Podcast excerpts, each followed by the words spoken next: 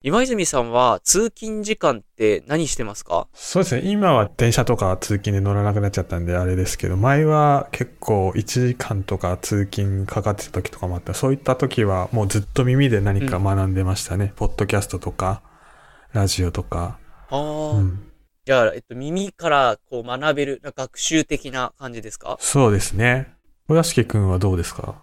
私も今まではすごいそういう聞いて学ぶうんみたいなのを使ってたんですけど、最近は割とぼーっとする時間が多くなりました。ぼーっとする。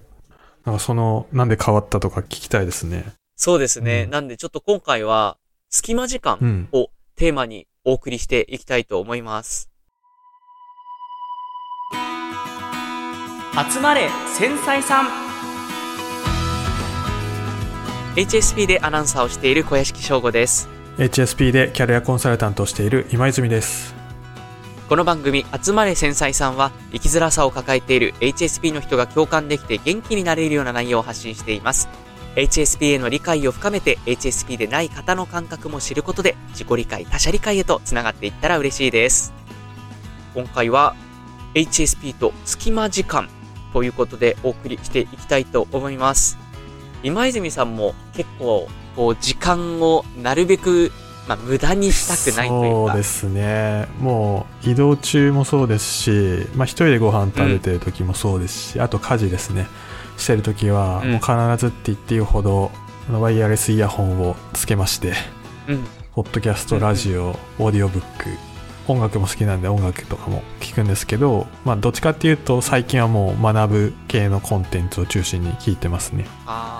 はい。もうインプットインプットっていう意識がうんうん、あります。インプットしないで、うん。それこそ何も考えずにぼーっとするみたいなのって苦手ですか？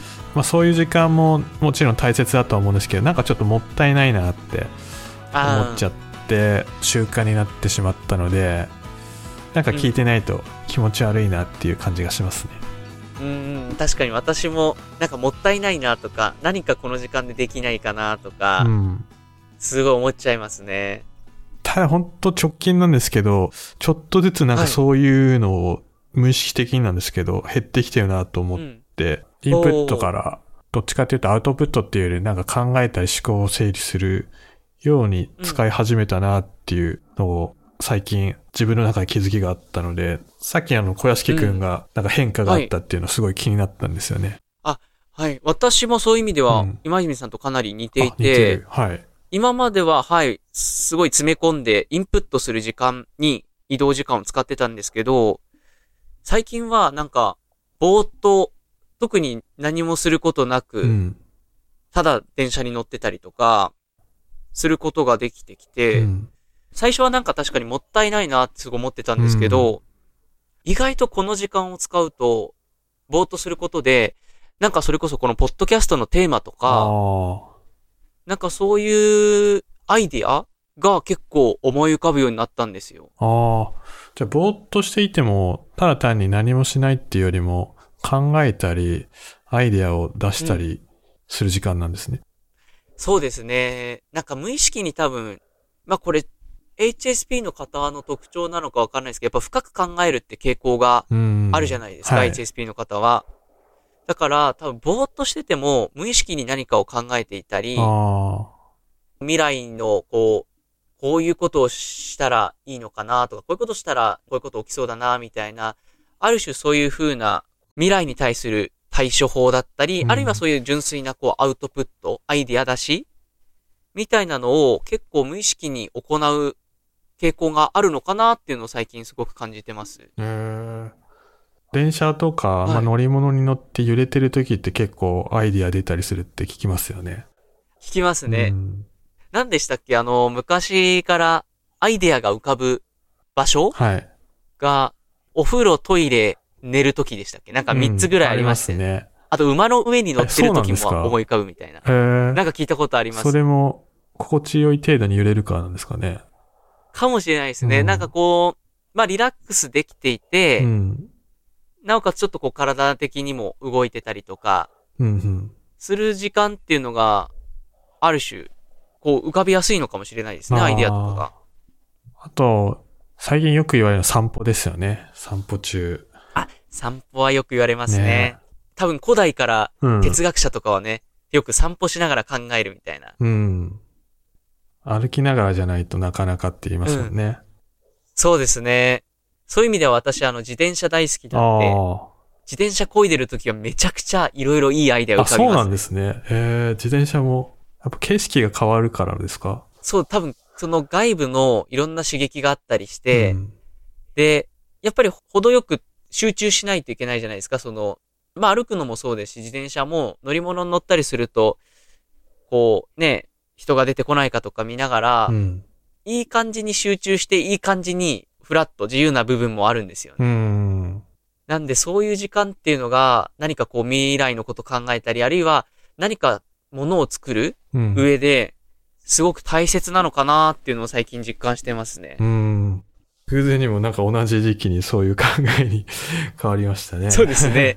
うん。それで言うともう一つあって、あの、カフェによく行くんですよ。まあ仕事の作業したり、本読みに行ったり。で、その時はどっちかっていうと作業が中心だったんですね。うん。お金もったいないから、この短い時間に作業終わらすぞみたいな感じだとはかどるから、はい。そうやってたんですけど、カフェとかで物事を考えると、今までよりもアイディア出やすいなっていうのを最近気づいて、その動いてはないんですけおど、ちょっとした、なんでしょうね、ガヤっていうんですかね。そうも含はいはい。め。周りの声とか音とかが。はい。HSP の方だともしかしたらそういう音が気になっちゃって全然アイディアとか考えがまとまらないっていう方も多いかもしれないですけど、私はまあそこら辺、適度だと逆にあ結構集中できるタイプなので、そういったところで作業しないでなんか考え事するのも最近増えてきたなっていうのを今思い出しました。確かに、程よく音があってとかは、意外といいのかもしれないですね。うん。もちろん、そのね、人によっては、もう本当に静かな方がいい。図書館が好きって方もね、うん結構いらっしゃるから、多分そこは、その同じ HSP の方、繊細さんでも、よりこう、こういうとこが好きっていうのは、おそらく皆さんちょっとずつ違っているとは思うんですけど、うん。まあそういう意味では、こう、カフェとか喫茶店っていうのは一ついい環境ですね。うん。え、今泉さん、そういうアウトプットはい。で、今、まあお仕事だったりお仕事じゃなくても、プライベートでも、なんか、あります？アウトプットしてるなってこと。そうですね。やっぱり、まあ、ポッドキャストを作るのがメインの仕事なので、そこの構成とか、あとはどうやってこれをグロースさせるかっていうのは常に考えてるので、そこら辺で思いついたこととか、今度やってみようなって思う施策とかは、まあ、メモったりはよくしますね。あと、この番組面白いなって、それはまあインプットですけど、インプットした後に、まあどういったところが面白いのかなっていうのを因数分解してメモるっていうのあはは多いですかね、アウトプットとしては。はい。うんうん。結構そのアウトプットでそれこそ何日までみたいな、こう締め切りがあったりするじゃないですか、お仕事とかだと。そういう時って、なんか不思議と締め切り前に思い浮かんだりしません？ああ、は何日までにってなると、なんかい。逆に何日前まで思い浮かばないんだけど、直前になるとひらめくみたいな。ああ、あ、ありますね。自分二つあって、まあ、締め切りが一週間後の場合だとすると、一、週間後にお願いねって言われたその日のうちにやると、まあ、出るっていうのと、で、あと直前になったら出るっていうのは多いですかね。すぐ取っかかった方が結構進むっていうか、はかどるっていうか。うーん。ある種こう鉄は早いうちに打てみたいな感じですね、それは。が翌日とかになっちゃうと、もう。うんそのままだれていっちゃうんですよね。なんか言われたらちょっとでもいいからやった時の方がなんかうまくいってるようなイメージありますね。ああ。結構それ参考になりますね。なんでそれこそ隙間時間に、まあちょっとでうもん。やってみるっていうのは意識してますかね。うん。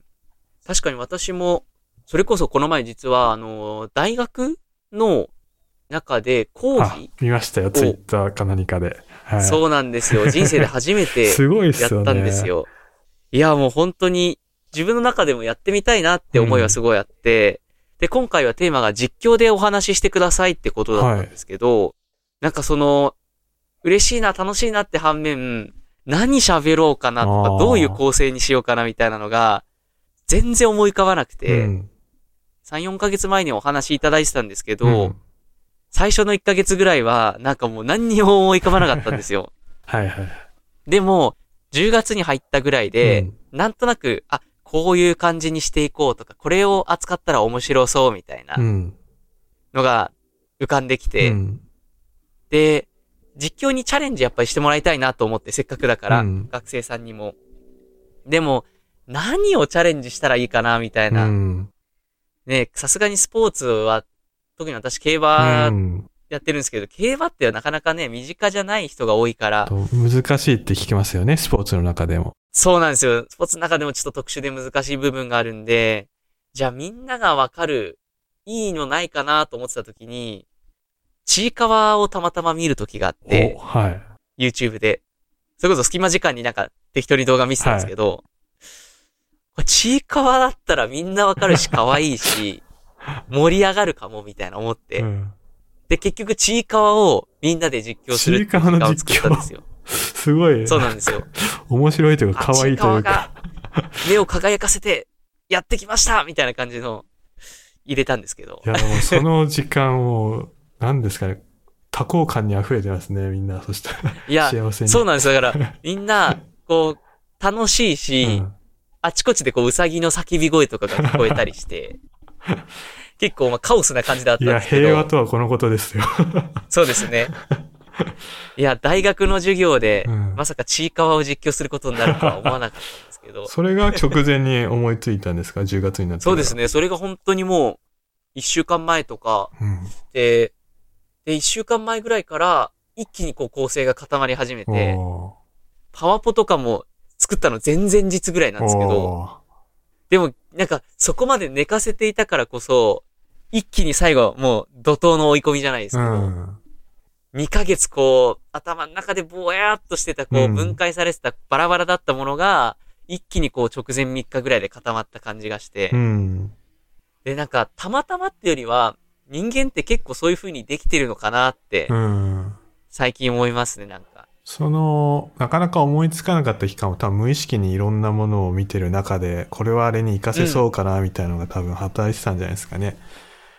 きっとそうだと思います。うんで、それが締め切り直前になったんで、もういよいよまとめなきゃってなった時に、引き出しから出てきたとかじゃないですかね。多分そうだと思います。だからその、よく、物を何か作るときに、いきなりこう浮かぶってね、結構皆さんクリエイターの方も表現されるけど、でも実際はいきなりじゃなくて、うん多分形になってなかったいろんなアイデアとか、いろんな考えがあって、それがきっと締め切り前にうん。形にせねばならぬっていう、ある種こうちょっとプレッシャーに駆られた状況で、それらをまとめるうん。っていうのが、最後のこう思いつく段階であって、だから、意外とこうぼーっと考えてる時間っていうのが、じゃ何にも生み出してないわけじゃなくて、うん未来のそのアウトプットに向けての、ある種こう準備段階うん。の、きっと時間になってるんだろうなっていうのを、最近すごく感じますね。うん。付箋を貼ってたんでしょうね、いろんなところに。多分そうだと思いますね。なんかその、先のこうアウトプットの予定があったりすると、うん多分それに向けて脳も自然と無意識のうちに考えてたりするし、うん都合がいいように、なんかこう、締め切り直前に人間って思いつくんですよね。そうですよ。ね。締め切りがないと逆に思いつかないですよね。そう、うんそうなんですよ。なんか目的意識を持って考えたりとかがしづらいんで、逆に私はだからこのポッドキャストを、まあ大体ね、2週間に1回ぐらい2週分収録してるんですけど、なんかいい感じにこう、その期間でうん。アイデアが浮かんでくるというか、そうですね。確かに、ポッドキャストで話すテーマどうしようって、どっかしら頭の中にありますもんね。うん。だからこう収録して終わった直後に次回どうしますかみたいな感じでちょっと軽く打ち合わせするときに頭使って、で、それから日常で、なんか無意識のうちに、あ、こんなことしてみたいかも、みたいなのを考えて、うん。で、収録直前にそれが固まるっていう。これもあれですね。なんとかなるんだなっていうのをすごく感じてます。ま あそれも隙間時間に、本当にただぼーっとしてたんじゃなくて、そういう意識を持った上で多分ぼーっとしてたからまとまるんでしょうね。そうですね。だからなんかこう、この先こういうことしてみたいなとか、うんこういうのを発信したいなみたいなのを、なんとなく頭に浮かべながら、うんなんとなくそのことについて考えるっていう時間が、実はね、大切なのかもしれないですね。